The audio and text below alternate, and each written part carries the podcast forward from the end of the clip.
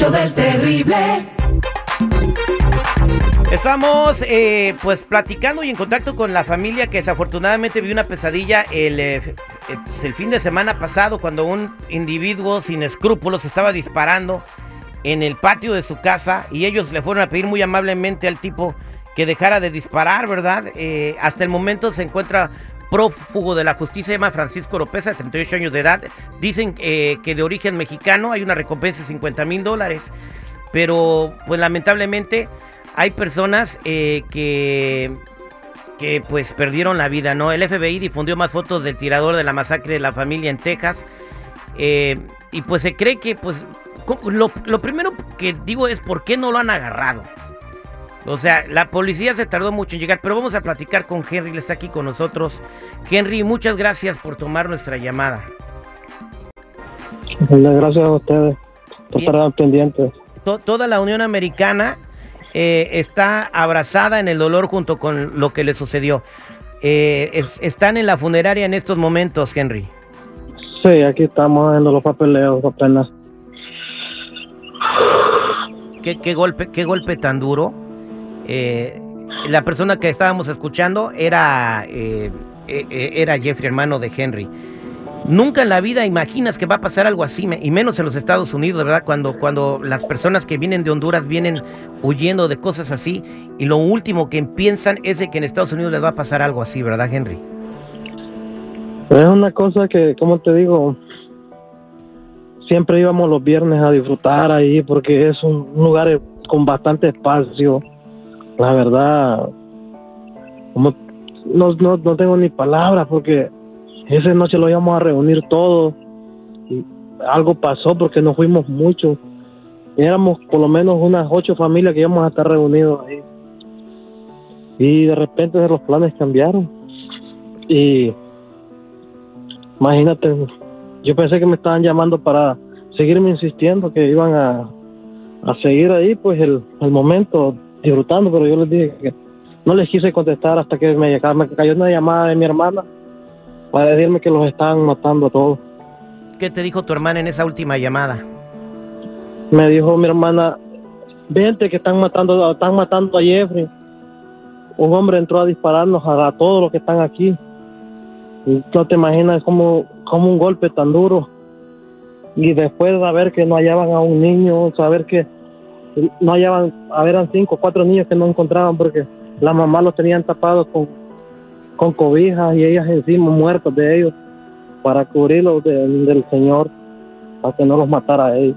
Se escondieron en el closet y le pusieron Se cobijas y, y edredones a los niños para protegerlos. Entonces, para pro- protegerlo ahí ellas se subieron encima de ellos. esta persona llegó hasta el closet, o sea, a- con la Él intención, entró, a- con la intención de matar a todos, o sea, cuando lo único que le dijeron era que no estuviera disparando porque se estaban espantando los niños, ¿no? Y gracias a, esa, vio- a esa acción de, de tu, de- tu hermana, pues los niños sobrevivieron, ¿no? Dio la vida por sus hijos.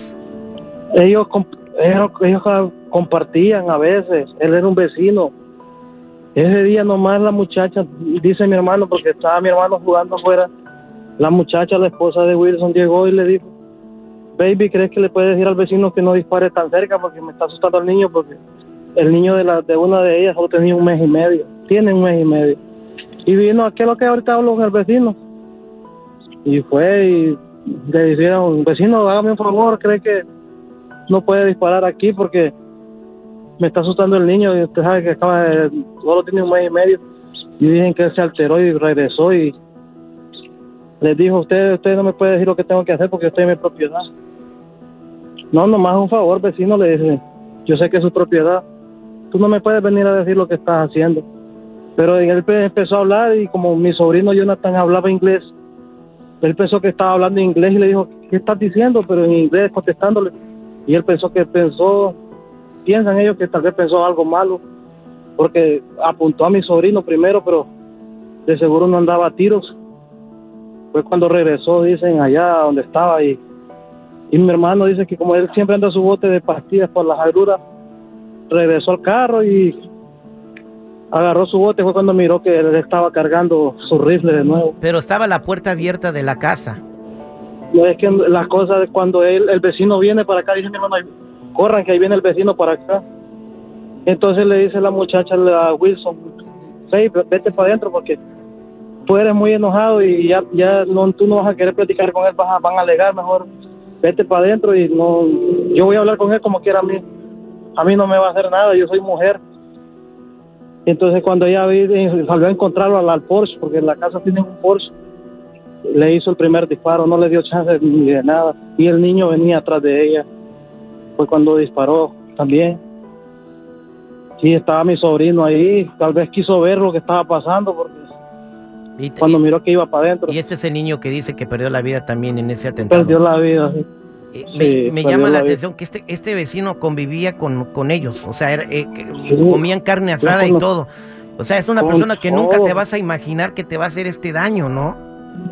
Nunca, nunca, nunca. Y como te digo, él pasaba, él siempre andaba ahí, caminaba, saludándose, todo.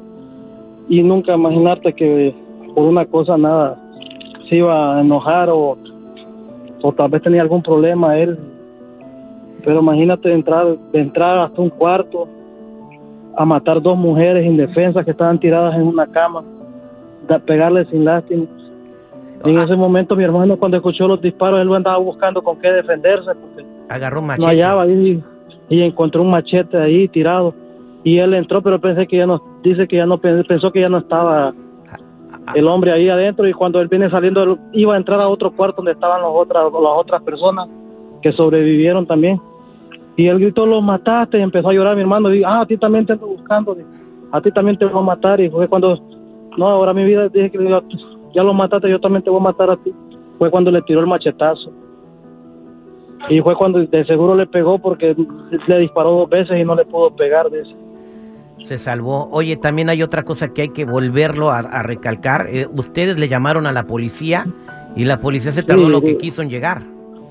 Él llamó, cuando el, muchacho llegó, fue y llamó a la policía, pero la policía siempre dice que les dijo, ya hay, ya hay, ya hay patrullas en camino. Cuando él llegó a la casa estaban llame y llame y decían que la policía ya estaba ahí. Mi hermano cuando sale corriendo porque él, él se lo quería llevar que lo siguiera a él. Pero el vato se regresó para adentro a rematar a la gente adentro, a dispararles en la cabeza a todos a los que estaban adentro. Qué triste. Eh, bien, eh, pues vamos a seguir en comunicación, Henry. Eh, tu hermano está llenando unos papeles tan difíciles allí en la funeraria. Imagínate perder a su familia. Una muchachita también que acababa de llegar de Honduras, no tenía bien poquito que acababa de llegar y tenía un bebé. También. Tiene pues un bebé de, nueve meses y un niño de cinco o seis años. Y que se quedan sin, sin mamá. Sin mamá, sin papá, porque ahorita apareció una tía que dice que su hermano es el papá de uno, que pero él está en Honduras. Pues no sé, ahorita estamos viendo eso aquí también. Bien, pues eh, no solamente este programa de Metoda, todo Estados Unidos está eh, eh, en apoyo con, con, ustedes, una familia hondureña que vino nomás a, salir adelante, a trabajar y a tener un sueño y terminó viviendo una pesadilla. tienen una cuenta de GoFundMe para ayudarlos con los gastos funerarios de cinco personas. Vamos a poner eso, ese link en nuestras cuentas, en nuestras redes sociales para que puedan apoyarlos también. Henry, gracias por tomarte el tiempo de platicar con nosotros y seguiremos en contacto. Y gracias por el apoyo y yo sé que no somos todos malos, hay más buenos que malos porque hemos tenido un apoyo inmenso y agradecido con Dios, con Carlos Espina y con, todos los que han apoyado porque la verdad, tú imaginas cinco cuerpos, cinco muertos, ¿dónde va a sacar tanto dinero uno para, para hacer tanto gasto y agradecido? Porque aunque no los conocen, no saben cómo somos, pero no se tocan el corazón para decir vamos a ayudar vamos a ayudar a esta gente, porque hoy somos nosotros y no deseo que a nadie le pase más porque es algo duele, duele, es como una llama que te está quemando y no te puedes quitar. Sí, lo, lo entendemos, es un dolor indescriptible. Henry, seguimos en contacto. Eh, vamos a, por lo menos a, a ayudarlos a que no se tengan que preocupar por esos gastos. Somos al aire con el terrible.